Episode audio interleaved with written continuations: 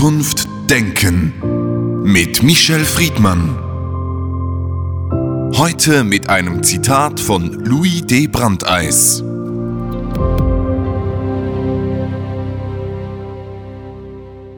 Der Zweck war nicht, Reibungen zu vermeiden, sondern durch die unvermeidlichen Reibungen, die mit der Verteilung der Regierungsgewalt auf drei Departements einhergehen, das Volk vor Autokratie zu bewahren.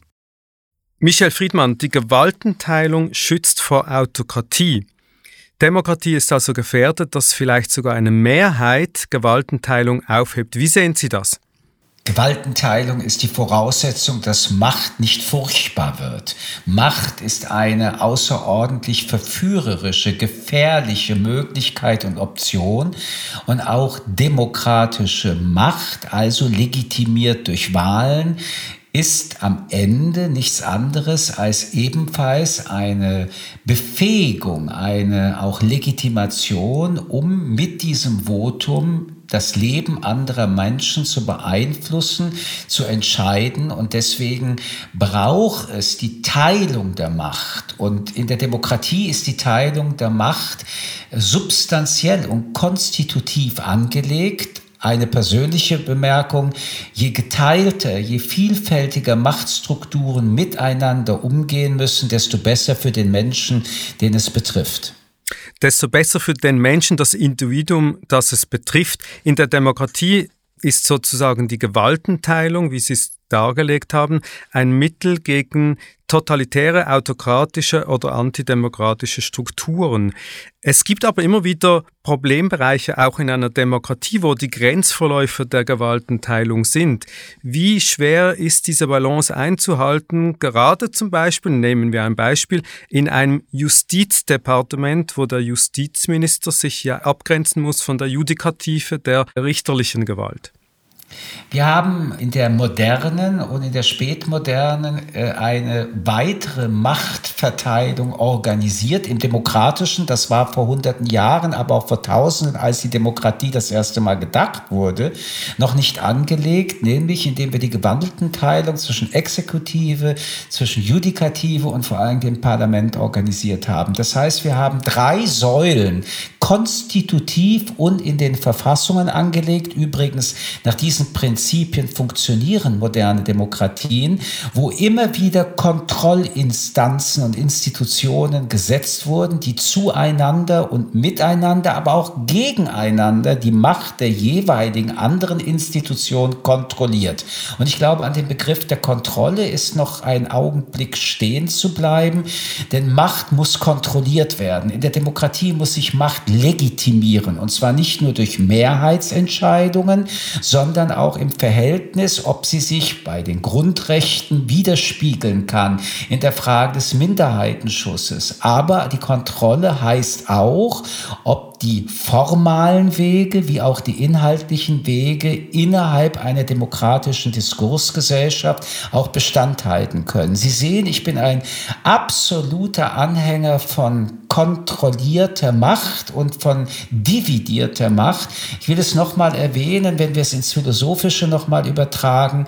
Der Mensch als Narzisst, der Mensch als eitler, äh, als eitles Wesen ist immer gefährdet auch und gerade wenn ihm Machtinstrumente in die Hand gelegt werden, diese zu missbrauchen. Auch die Frage der Gleichheit, die ebenfalls eine äh, Ausgestaltung der Moderne und des modernen Menschenbildes darstellen, wird ja durch Macht immer auch bedroht, weil wenn ein Vorgesetzter oder im Fall der Demokratie Menschen mit Regierungsapparaten und Legitimation Entscheidungen treffen, ist die Gefahr, dass die, die entscheiden, über die Menschen, die sie entscheiden, oft auch mit Überheblichkeit, mit Arroganz oder mit übergeordneten Argumenten legitimiert werden. Es gibt keine überordnet geordneten Argumente, wenn sie sich im demokratischen nicht kontrollieren und legitimieren lassen. Das Prinzip der Gewaltenteilung ursprünglich geht auf Aristoteles zurück. Sie haben es genannt, die Dreiteilung, Exekutive, Legislative und Judikative. Im Volksmund spricht man von zwei weiteren Gewalten. Das eine ist die Presse, die vierte Gewalt. Die fünfte Gewalt sind sozusagen die NGOs, die Zivilgesellschaft. Welche Rolle spielen die in Ihrem vorhin geschilderten Konzept der Kontrolle? Die äh, Öffentlichkeit, um nicht nur über die Mediale zu diskutieren und da wir im 21. Jahrhundert, wenn wir über mediale Öffentlichkeit reden, ja auch über die sozialen Netze reden, über die digitale Öffentlichkeit, hat eine außerordentlich wichtige Bedeutung. Aber keine Zeitung, kein Medienhaus und auch kein Individuum ist demokratisch legitimiert. Das heißt, diese Gewalt ist eine informale Gewalt, eine individualisierte oder, wenn sie sich organisiert, zwar eine kollektive, aber im Sinne der demokratischen Legitimation etwas anderes als ein Parlament oder eine Regierung. Und trotzdem, und das ist ihre vornehmliche Aufgabe, hat sie diese Kontrollfunktion. Öffentlichkeit ist Grundvoraussetzung der Demokratie Demokratie und übrigens auch in der Rechtsprechung. Es gab keine Geheim Gerichte geben und es darf auch keine Urteile geben mit Ausschluss der Öffentlichkeit. Ja, nicht einmal ein Gerichtsverfahren darf unter Ausschluss der Öffentlichkeit im Sinne der auch der medialen stattfinden. Das ist ebenfalls im Gegensatz zu Diktaturen oder Autokratien eine ganz wichtige Frage und weil Sie noch eine weitere, die NGOs angesprochen haben, sie sind eine organisierte Lobbygruppe. NGOs klingt immer ganz cool, aber der Bundesverband der deutschen Industrie ist ebenfalls ein NGO und trotzdem würden wir das anders empfinden als Greenpeace. Also hier Vorsicht. Sie sind wichtige Ausdrücke von gesellschaftspolitisch relevanten Diskussionen, Gruppen, Interessengruppen, aber sie sind nicht vergleichbar zum Beispiel mit der Machtdelegation, die aus einer freien Wahl einem freien Abgeordneten zugebutet wird. Gut, man könnte jetzt argumentieren, die Exekutive und die Legislative gehören in irgendeiner Form Parteien und somit auch Lobbygedanken an. Wie ist es denn mit der Judikative? Ist das wirklich die unabhängigste mögliche Gewalt in einem Staat? Nein, natürlich nicht, weil Unabhängigkeit muss man auf zwei Dingen reduzieren. Das eine ist die persönliche. Wir sind Menschen und egal in welchen Funktionen wir uns mit unserer Macht auseinandersetzen, ist die Subjektivität ein Bestandteil dessen und das ist auch gut so, wie wir in den kollektiven oder in den Gruppengesprächen mit unseren Entscheidungen eintreten. Aber, und das sehen Sie ja auch, dass bei den wichtigen Entscheidungen es nicht ein Einzelrichter, Richterin gibt, sondern Kollektivgerichte gibt, dass übrigens innerhalb der Gerichtsbarkeit wiederum Instanzen organisiert worden sind, die wiederum das Urteil der Vorinstanz noch einmal kontrolliert. Es gibt Rechtsverfahren, die äh, drei Instanzen ermöglichen, am Ende immer auch in Deutschland das Bundesverfassungsgericht. Hier sehen Sie wieder eine Aufteilung der Macht in diesem Segment, nicht ein Einzelner in der Regel alleine und nicht eine Instanz in der Regel alleine überprüft. Das, was ein Richter, eine Richterin entscheidet, übrigens ein unglaubliches Amt mit Macht, wenn wir über Zivilrecht reden, aber vor allen Dingen über Strafrecht reden, wo es ja bis zu Freiheitseinschränkungen kommen kann im Urteil, was die maximale ähm, Machtausübung des Staates gegen seinen Bürger bedeutet. Auch hier versucht moderne Demokratie eine immer wieder gesteigerte Kontrolle zu organisieren, damit nicht ein Einzelner, eine Einzelne über das Schicksal anderer Menschen entscheiden kann. Jetzt könnte man ja argumentieren, wer der eine oder die eine Einzelne, die über das Schicksal anderer Menschen entscheiden würde, sagen wir mal ein König, eine Königin, immer zugunsten dieser Menschen entscheidet, dann ist doch fast die Autokratrie besser als die Demokratie, wo alles immer wieder neu verhandelt wird. Widerspruch, Widerspruch, Widerspruch. Ihre Unterstellung zugunsten der Menschen ist erstens etwas sehr Naives, denn wenn Sie eine Entscheidung treffen, dann trifft es die Bevölkerung ganz unterschiedlich. Was für den einen vom Vorteil kann, von dem anderen von Nachteil sein. Das erleben wir ja gerade auch in der Corona-Diskussion, wo verschiedene Grundrechte, Interessen und Lebenssituationen immer wieder berücksichtigt werden muss. Und, und das ist der größte Fehler, glaube ich, dieser Behauptung, ein Mensch alleine ist nicht allwissend, ist gar nicht in der Lage, solche Prozesse durchzuführen. Und je öfter diese Person dies tut, desto nicht nur allmächtiger ist sie, sondern sie fühlt sich so. Und es gibt nichts Gefährlicheres als ein Mensch in unkontrollierten Allmächtigkeitsfantasien. Und deswegen mit allen Nachteilen, die die Diversifikation von Gewaltenteilung, auch die lange Strecke also die Zeit, die es braucht, kostet, ist es in der Abwägung immer besser, dass auch Entscheidungen überprüft werden, von verschiedenen Perspektiven und Interessen noch einmal gecheckt wird und dass dieses Check und Balance funktioniert, als dass eine Person mit all dieser Macht, die dann vereinigt ist, über das Schicksal von anderen Menschen entscheidet. Wenn dabei auch mal was Gutes entschieden wird, wie Sie sagen, ist das System trotzdem hochgefährlich. Wir erleben jetzt in Deutschland gerade einen Machtwechsel. Das ist auch der Grund, warum wir dieses Thema heute gewählt haben. Diese Machtübergabe in Deutschland, wie würden Sie diese jetzt beschreiben? Unterscheidet sie sich von anderen der Vorjahre oder was ist neu in diesem Koalitionskarussell der Gegenwart?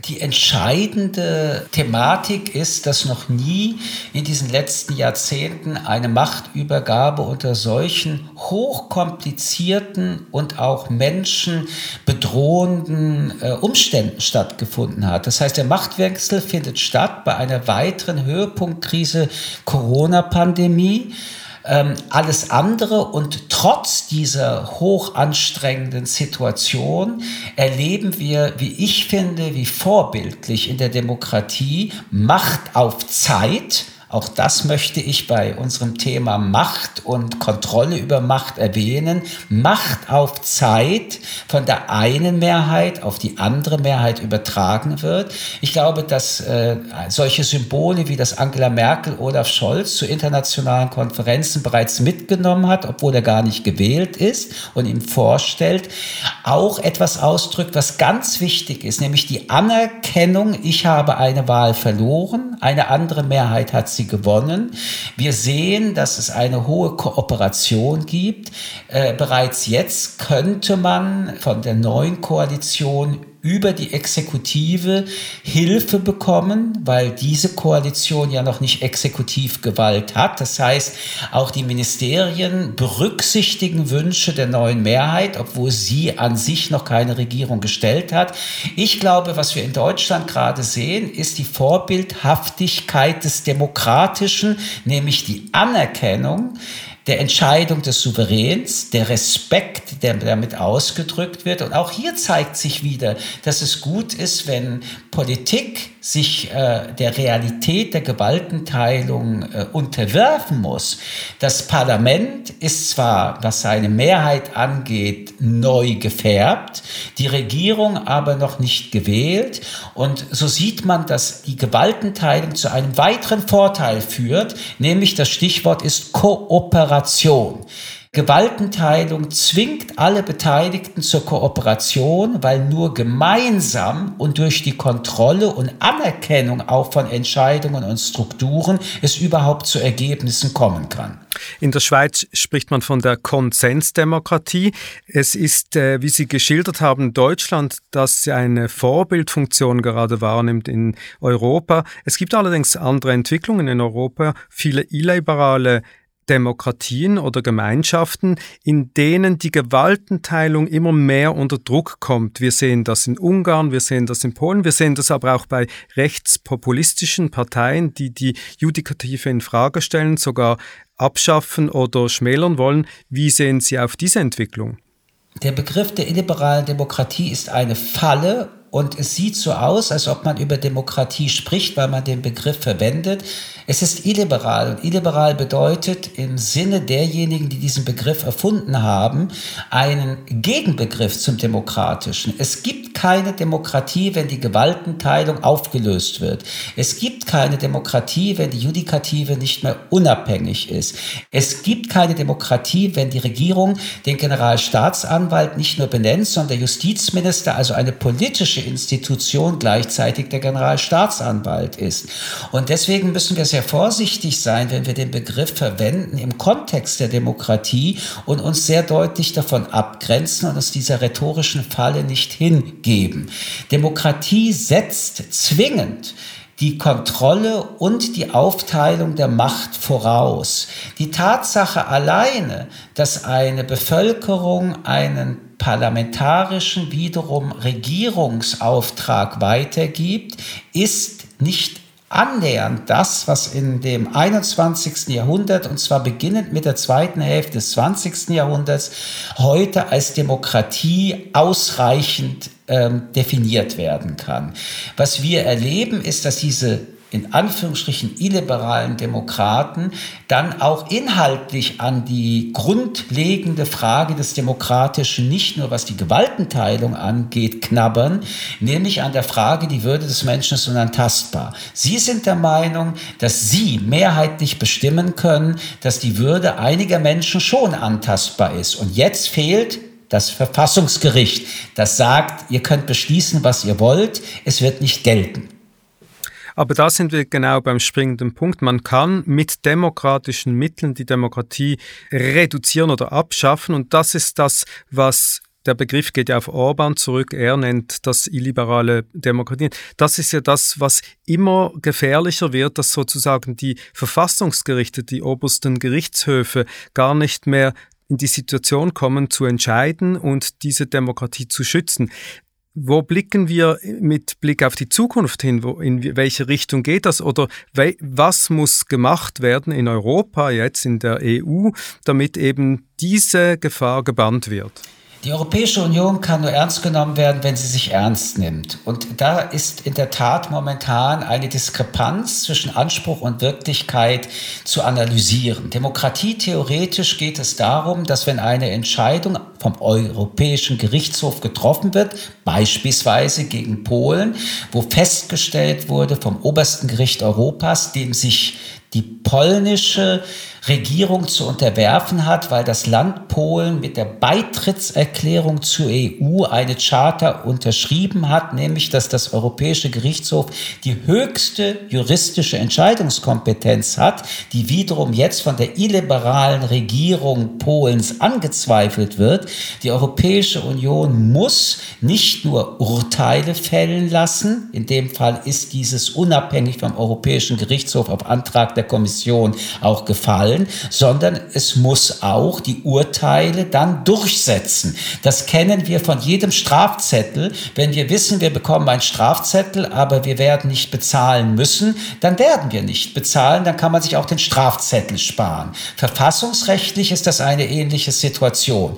Es muss, und zwar nicht Sanktionen, das ist der falsche Begriff, sondern es muss die Strafe, die der EuGH festgesetzt hat. Das Urteil muss auch umgesetzt werden. Hier haben wir eine deutliche Schwäche in dem politischen und in dem verfassungstatsächlichen Umgang innerhalb der Europäischen Union zwischen Mitgliedsländern und dem Europäischen Gerichtshof festzustellen.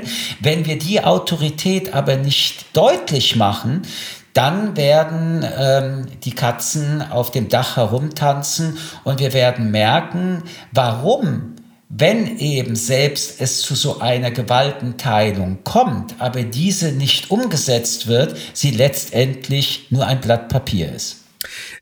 Diese Durchsetzung, die Sie ansprechen, die das Problem ist, wird ja heute oft mit dem Druckmittel Geld und Zahlungen verbunden. Wenn wir von der, sagen wir, politischen, juristischen Ebene weggehen auf die philosophische, in der Idealwelt, was wäre so ein Modell für Sie, wie wir dieses Durchsetzen gut umsetzen könnten, so dass eben auch eine Erkenntnis von Staaten, die man nicht ins Gefängnis stecken kann, äh, letztlich am Ende resultiert? Ich will nochmal äh, aufgreifen, die Frage, dass man eine Strafe ökonomisch leistet, kennen wir von Bußgeldbescheiden, kennen wir von Schadensersatzprozessen. es ist ja gut, dass wir uns auf das Monetäre auch konzentrieren können, sonst wären übrigens unsere Gefängnisse überfüllt und ein Teil unserer Länder wären nur noch Gefängnisse. Aber wenn Sie das auf diese metaphysische Ebene betrachten wollen, kann ich nur sagen, was Willy Brandt bereits vor Jahrzehnten mit dem Slogan Mehr Demokratie wagen angedeutet hat, dass wir uns damit beschäftigen, statt mit dem Demokratieabbau. Ja, Gewaltenteilung, demokratische Prozesse sind mühsam, sind anstrengend, sie dauern lange. Entscheidend ist aber, dass wenn dann Entscheidungen getroffen wurden und diese durch alle Machtkontrollinstanzen bestätigt wurden, man sich selbst ernst nehmen muss und unter Umständen, auch wenn Konflikte entstehen, diese aushalten, um diese Entscheidungen durchzuboxen. Und da haben wir ja gerade in der Corona-Krise eine Schwäche, die wir nicht in der Demokratie oder in der Gewaltenteilung feststellen, sondern in der Fähigkeit der politisch Verantwortlichen, sich durchzusetzen. Alle großen Krisen haben auch die Drohung der sogenannten Spaltung, die als Gespenst in all unseren jetzigen Diskussionen wieder geistert, ob es in der Vietnam-Phase war, ob es bei den Atomaufrüstungs- und sonstigen Fragen war. Jede Gesellschaft weiß, dass es Themen gibt, die polarisieren, die auch nicht überbrückbar sind und trotzdem muss eine Regierung, die sich ernst nimmt, ihre eigenen Überzeugungen kontrolliert durch alle Instanzen und und Kontrollinstitutionen dann umsetzen. Und wenn sie dann nicht mehr gewählt wird, das ist das demokratische, äh, die demokratische Quittung, dann hat sie eben Pech gehabt. Wenn sie es aber aus Angst oder aus vorweggenommener Strategie nicht tut, dann wird sie ihrer Regierungsverantwortung nicht gerecht. Niemand kann in einer Demokratie, anders als in der Autokratie, es allen recht machen. Und in der Autokratie geht es auch meistens gar nicht darum, es allen recht zu machen, sondern dem Autokraten oder dem Diktator. Michel Friedmann, vielen Dank für das Gespräch. Ich danke Ihnen. Zukunft Denken mit Michel Friedmann. Ein Podcast des jüdischen Wochenmagazins Tachles.